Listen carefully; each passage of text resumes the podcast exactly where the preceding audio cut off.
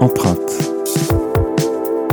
Marquer au fer, marquer son temps, laisser une trace, c'est le propre d'Empreinte Utile, le podcast de CBA, qui va à la rencontre de professionnels qui font le changement. Pas étonnant de retrouver une agence de design à l'origine de ces conversations, car le design recouvre l'innovation, les usages, les solutions pour améliorer la vie des gens. Et à l'ère où les marques et les entreprises sont partie prenante du changement de demain, le design devient clé pour révéler leurs engagements sociaux, sociétaux et environnementaux. CBA vous propose de découvrir son écosystème de changemakers, des femmes et des hommes qui proposent des solutions concrètes pour faire évoluer les marques, les entreprises, la société, les gens, le monde finalement.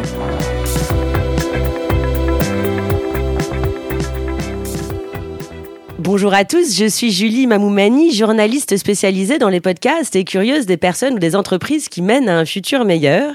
Avec moi pour ce nouvel épisode, Alexandre Perret, cofondateur de l'entreprise utile Smoky, une start-up super innovante, loin d'être une fumeuse idée. Bonjour Alexandre, désolé pour le jeu de mots. Très bon jeu de mots. Alors, euh, bonjour. Euh, Smoky, c'est une entreprise de collecte et de recyclage de mégots de cigarettes. Donc on vient installer des cendriers devant les entreprises, les écoles, les cinémas, etc. Et on collecte et on recycle ces mégots de cigarettes. Euh, on fait tout en interne. Comment vous avez eu cette idée incroyable?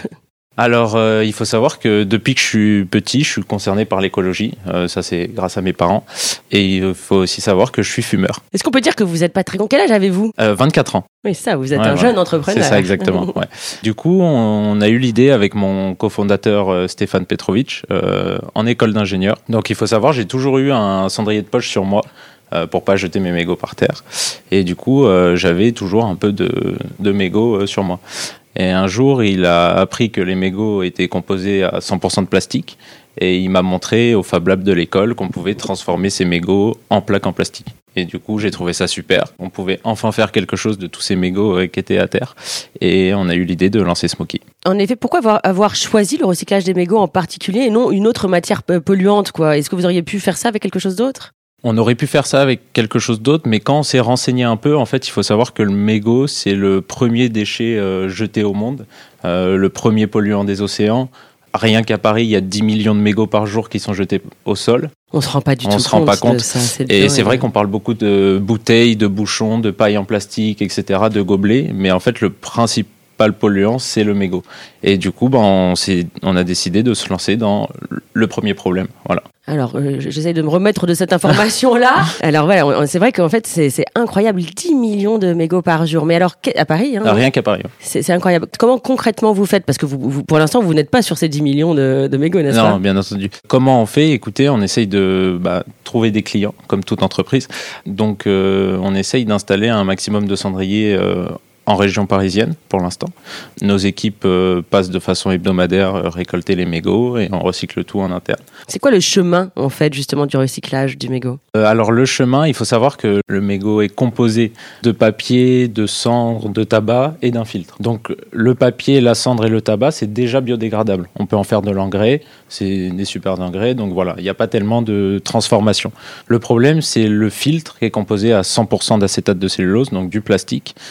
Donc ce filtre, on va le dépolluer donc euh, avec un solvant naturel parce qu'il y a deux trois solutions. Soit on incinère les mégots, on voulait pas faire ça parce qu'on voulait réutiliser le plastique. Soit on dépollue le mégot mais en le trempant dans l'eau, donc on pollue de l'eau pour dépolluer le mégot, on trouvait ça bête. Du coup, on a essayé de trouver un solvant naturel, ce qu'on a trouvé, et du coup, on dépollue ces mégots, après, on les broie, donc ça va faire une espèce de mousse d'acétate de cellulose, donc une mousse de plastique. Donc soit on rembourre directement des coussins avec cette mousse, euh, soit on compresse et on chauffe cette mousse et ça va faire des plaques en plastique assez modulables. Pour vous donner une idée, toutes les lunettes du monde sont faites en acétate de cellulose. Donc c'est un plastique assez modulable et du coup on peut en faire n'importe quoi. Nous on en fait du mobilier d'intérieur, donc des chaises, des bancs, euh, on peut en faire des vases, n'importe quoi. Qui peuvent être esthétiques? Bien entendu, bien entendu. Pour l'instant, euh, quand vous dites que vous cherchez des clients, c'est quoi? C'est des entreprises, par exemple C'est ça, exactement. Vraiment, on essaye de voir un maximum de personnes où les gens fument. Donc euh, voilà, des entreprises, euh, devant les entreprises, les gens fument, ils jettent par terre s'il n'y a pas de cendrier, euh, les terrasses de restaurants, euh, devant les cinémas, les centres commerciaux, etc. Vraiment, on, le marché est, tellement grand, puisqu'il y a 30% de la population qui fume, vraiment, et les écoles, etc. On peut aller n'importe où, de toute façon, il y a du, Il y a du travail partout là. Et vos réceptacles, ils sont comment? Comment on les repère? Alors, ce qui est bien, c'est qu'on passe par une entreprise française qui s'appelle Cipao, qui est basée à Nantes. Ils font les cendriers sur mesure pour les entreprises, les écoles, etc. Donc voilà, souvent c'est de la couleur de l'entreprise avec leur logo, etc. On peut vraiment les personnaliser. voilà, c'est ça. On peut tout faire et ils sont assez imposants, donc on peut bien les voir. Par exemple, aujourd'hui, elle, a quelle taille votre entreprise et c'est quoi l'avenir? Pour l'instant, on n'a qu'une trentaine de cendriers installés en Ile-de-France. On ne se rend pas compte, mais par exemple, euh, on vient d'installer quatre cendriers dans une nouvelle entreprise où il y a beaucoup de collaborateurs. Ces quatre cendriers sont remplis euh, toutes les semaines. Donc, euh, ce qui est assez grand, ça fait combien ils prennent un cendrier C'est combien de mégots? Un cendrier, c'est à peu près 2500 mégots. Donc voilà, on est à 10 000 mégots. Donc quand on prend compte qu'un mégot pollue 500 litres d'eau, on est déjà à trois piscines olympiques juste par semaine. Ça commence à faire beaucoup pour euh, juste une entreprise. Voilà. Et quel est l'avenir, euh, Alexandre, pour Smoky Alors, l'objectif, c'est vraiment de s'expandre dans la France pour l'instant. Donc, on est en train de faire une levée de fonds afin de créer la première euh, micro-usine d'Île-de-France de recyclage de mégots euh, on essaye de faire quelque chose d'assez important quand même avec beaucoup de collaborateurs et essayer de euh, bah, recycler un maximum de mégots. Parce que pour l'instant, vous n'avez pas d'usine de recyclage Ah si, si, bien sûr, on, en a une, mais c'est encore euh, un petit local, on va dire, est qu'un ami nous loue. oui, donc pas une usine, c'est-à-dire c'est un, voilà, d'accord, c'est un, laboratoire de transformation, Exactement, mais pas encore. Mais puisque il y a quand même un boom, les gens se rendent compte que notre planète est quand même assez ravagée, on va dire. Depuis les années 50, on cesse de produire, mais on recycle pas assez. Est-ce qu'on est heureux, Alexandre, euh, quand on a 24 ans aujourd'hui, de créer une entreprise euh, environnementale euh, orientée Ou est-ce que c'était voilà, très important pour vous? Oui, bien sûr, c'était très important déjà de créer mon entreprise. D'être son propre patron, c'est dur, mais ça a bien sûr ses avantages. Et bien entendu, parce qu'en en fait, on travaille pas que pour nous, on travaille aussi pour la planète, pour les gens. On essaye que les générations futures et une planète plus saine. Et voilà, on essaye de nettoyer tout ça. Et c'est vrai que ça, ça nous donne du boost, du peps. Euh, voilà, on a envie d'aller travailler le matin. et, dans votre école d'ingénieur, est-ce que justement vous parlez de ces marques utiles? Oui, bien sûr. Euh, mon école a ouvert euh, une section qui s'appelle Ville de demain, Ville du futur. Et euh, ils forment les élèves à penser à demain, à essayer de mieux traiter les déchets, de mieux recycler et d'avoir euh, une empreinte euh, carbone zéro. Si je vous dis marque euh, utile, qu'est-ce, que, qu'est-ce, qui, qu'est-ce qui vous vient à l'esprit? Pour moi, une marque utile, c'est toutes les entreprises qui aident soit les gens, soit la planète, soit les deux. Des entrepreneurs comme nous qui, qui, qui veulent que demain soit meilleur qu'aujourd'hui, qui essayent de, voilà, d'avoir un impact utile. Et pour moi, tout ce qui est utile restera dans tous les cas. Et Alexandre, comment réagissent les entreprises que vous démarchez Alors, bah, il y a les deux côtés. Soit elles, euh, elles sont contentes, elles attendaient ça. Euh, elles ont beaucoup de collaborateurs qui fument, qui jettent par terre, et voilà, juste elles n'avaient pas eu l'idée de démarcher euh, ce genre d'entreprise. Soit on tombe sur des patrons qui comprennent pas pourquoi ils devraient payer pour pour ce genre de, de service. Moi, j'aime bien le côté pollueur-payeur. Le patron, voilà, et s'il installe rien pour ses salariés, c'est sûr que les salariés vont jeter par terre. Et on essaye de les convaincre un maximum et essayer de changer ces mauvaises habitudes. Oui, vous avez un vrai travail d'évangélisation, non? Euh, en quelque... Je vous vois hausser les yeux au ciel, donc j'ai l'impression que oui, non Non, en quelque sorte, on essaye euh, vraiment de changer les mentalités.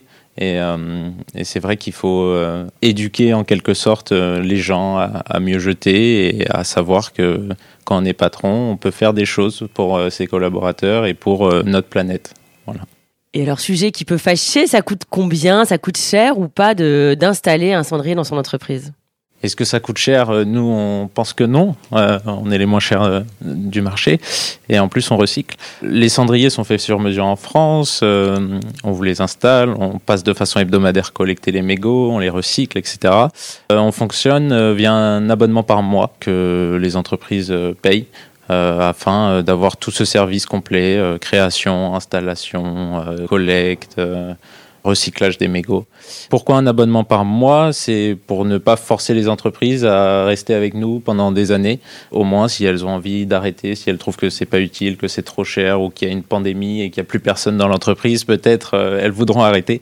Voilà notre fonctionnement. Est-ce que vous avez des concurrents sur ce marché? Bien entendu. Après, euh, notre plus gros concurrent, Incinère ses mégots. Il fait de l'énergie grâce à ses mégots, mais en termes de recyclage, on est deux toutes petites entreprises. Il y a une entreprise lilloise qui s'appelle Ciao Mégo, aussi créée par un jeune de 25 ans, qui fait à peu près comme nous. Non, sinon, nos, nos concurrents incinèrent les mégots pour l'instant. Et vous savez, à l'étranger, c'est un modèle intéressant à, à dupliquer Pas tellement. Il y a les Coréens qui transforment les mégots euh, pour faire du plastique pour les batteries de voitures électriques. Donc euh, peut-être il y a un marché là-dedans.